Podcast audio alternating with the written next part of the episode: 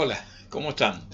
Eh, un tema preocupante, un tema que venimos tratando hace bastante tiempo y que quiero compartir con ustedes en este caso, es una nueva mm, entidad, en este caso es un estado psicológico definido por la Organización Mundial de la Salud como fatiga ante la pandemia o fatiga pandémica.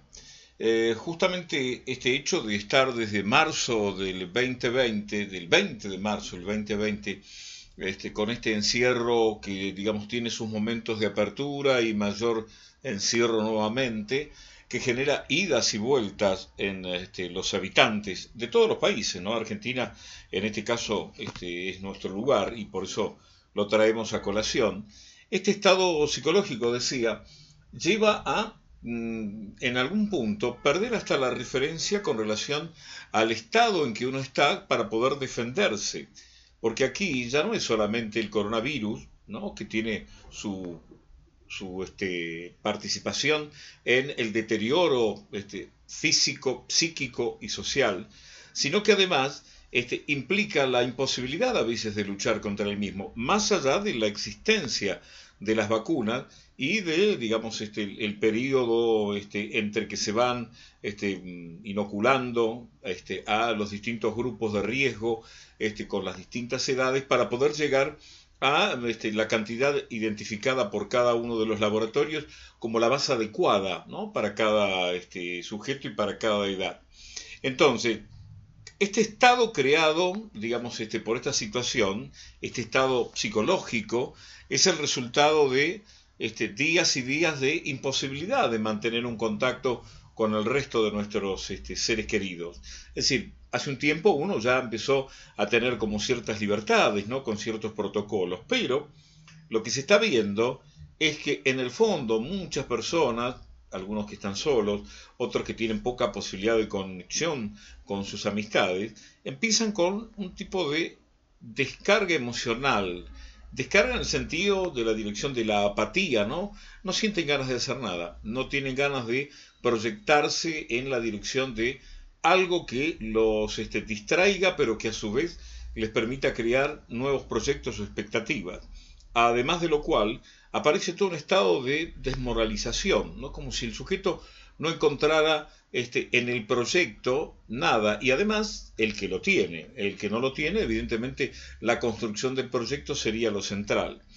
Eh, todas estas etapas frente a la realidad que nos toca vivir llevan a que el sujeto se vaya adaptando a cada uno de estos tiempos, en los tiempos vinculados con este, el estar en casa, el trabajar desde casa o el tener algún protocolo de contacto limitado. Entonces, frente a esa situación, el sujeto empieza a vivenciar este, momentos de aflicción, o sea, momentos de, este, de perder parte de su control. Por eso, digamos, queremos sugerir desde aquí algunos elementos que plantea justamente la Organización Mundial de la Salud, que justamente nos advierte que este cansancio de la población por las medidas sanitarias que se van renovando amenaza en realidad los valiosos triunfos, lo tenemos que reconocer, que se han obtenido hasta el momento con referencia al virus. Piensen que cuando fue la gripe española del 900, este, se llevó entre 50 y 60 millones de almas este, sin tener demasiados elementos para luchar contra ella. Hoy estamos arriba de 7, 8 vacunas y algunos otros elementos que en otra oportunidad no se hubieran concretado. Creo que me parece que es importante marcar esto, ¿no? Algunos medios ya dan cuenta de esta fatiga ante la pandemia que pone en peligro la lucha contra el COVID-19 este, y que insta la Organización Mundial de la Salud, es decir, moviliza, motiva, quiere motivar a mantener una vigilancia más concreta, ¿no? mayor precaución, mayor seguimiento de las normas, este, y empezar a recuperar, eh, bueno, digamos como decía Marcel Proust, no podemos recuperar el tiempo perdido, pero sí podemos lograr un reencuentro, aunque más sea por Zoom, con los amigos, con la familia, de manera tal de poder lograr un nexo para poder mantener esa parte de comunicación con los demás. Eh, recuperar parte de nuestra alimentación, es decir, recuperemos una calidad de vida orientada en mejor alimentación. Este, ordenar el tema del descanso y los tiempos, estar en casa nos lleva a que eh, en el mismo lugar trabajamos, en el mismo lugar descansamos, en el mismo lugar nos encontramos con la familia y eso produce un desgaste. Entonces, hay que tratar de lograr algún tipo de actividad física, segmentar los horarios, es decir, hay que repensar e reinventarnos, diría yo, en este caso para poder sostener este lugar como un camino, este, digamos, este, que nos permita, esperando a aquellos que están esperando la vacuna, o aquellos que ya tienen primera dosis, bueno, esperar la segunda y seguir ordenándonos. No hay posibilidad de decir que solamente con la vacuna nos vamos a liberar de algún tipo de dificultad. Eh, tenemos que hacer nuestra parte también. Es decir, se ha visto que gente que ha recibido la vacuna este, puede haberse contagiado al tiempo. Este, tal vez con la presencia de la vacuna puede fortalecer parte del sistema inmune. Activar el sistema inmune representa uno de los desafíos más importantes en esta etapa. Eh, así que, atención, cuando aparecen emociones negativas, empezar a este, identificarlas. Es decir, esa cuestión del temor, esa sensación de, despersonalización, casi como un comienzo de lo que podría ser una especie de estado este, panicoso, ¿no? Es decir, como esa sensación de me voy a morir, no hay solución. Es decir, evidentemente tenemos que repensarnos para poder construir una forma de autocontrol personal. Tenemos que lograr este, ese espacio personal. Si tenemos nuestra propia terapia, mucho mejor. Podemos hablar de estos temas. Entonces, eh, cambiar el humor, trabajar con las emociones negativas, cambiar el humor en el sentido de este, poder, digamos, este, tener un tono no apesadumbrado, no exagerar el tema de el cierre completo de la realidad, porque podemos lograr algo, podemos lograr un cambio. Entonces, el cambio, si tomamos esta etapa como una, etapa de desafío, vamos a poder lograr este, cambios realmente significativos en nuestro día a día. Les quiero dejar como una especie de complemento una película que ya tiene sus años, pero que evidentemente tiene que permitirnos repensar, simbolizar, este, intercambiar y cambiar nuestra posición subjetiva, que es una película del 2011. La película se llamó Contagio, una película este, inglesa con Matt Damon y eh, Paltrow.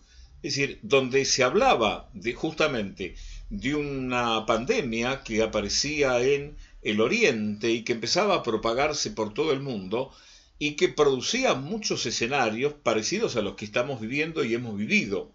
Eh, en el caso de la película, se tardó mucho en entrar en el concepto de cuarentena y aceptarlo como una forma de poder ordenar los tiempos y lograr que de esa manera los sujetos pudieran empezar a controlar más el contacto con los demás, volver a las higienes, a la capacidad de higienizarse y digamos este poder transformar este, el mundo de otra manera. Hoy es el COVID-19, mañana podría ser otro número, otro este, viral que esté este, en el mundo. Entonces, pensemos en esto, ¿no? Es decir, eh, en la sociedad es como que ya se están anticipando, no digo apocalípticamente situaciones extremas, pero situaciones que habría que repensar, ¿no? Es decir, eh, nuestro planeta es muy frágil y los responsables de que el planeta siga teniendo cierto grado de, este, de estabilidad, eh, que no nos este, preocupe y que no nos cree, digamos, un estado de desasosiego, somos nosotros. Por otro eh, lado, me parece que también es importante destacar que frente a esta fatiga que se puede dar en la gente, también esta fatiga se podría, digamos, este, y se está dando, ¿no? En los profesionales de la salud. Fíjense que ahí ustedes van a tener un tema este, importante para destacar, como es el burnout, es decir, esta situación de, este, de cabeza quemada, ¿no? de una situación donde los profesionales también entran en apatía, entran en imposibilidad de tener claridad de las tareas que están haciendo. Por eso digo, eh, cuidemos a los cuidadores, trabajemos con las familias, desde el lugar de nuestra familia, este, trabajemos intensamente para mantener algunos estándares, digamos, este, óptimos como para poder comunicarnos con los demás este, dentro de los protocolos preestablecidos. Hablando de protocolos, y para ir cerrando, eh, me parece importante marcar esto de que se están estudiando hoy día los protocolos de la última cama.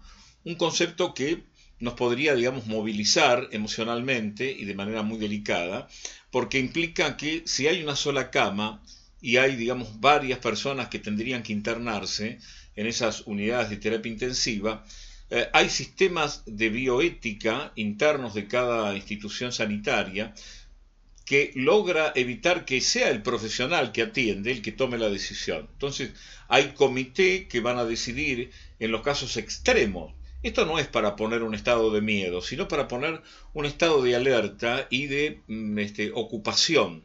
No preocupación para tomar distancia, sino proponernos integrar esta situación. Es algo que nos llama al desafío, nos enfrenta a tomar decisiones trabajenlo en su familia, trabajenlo con su terapeuta, traten de sostener el lugar respetando al otro.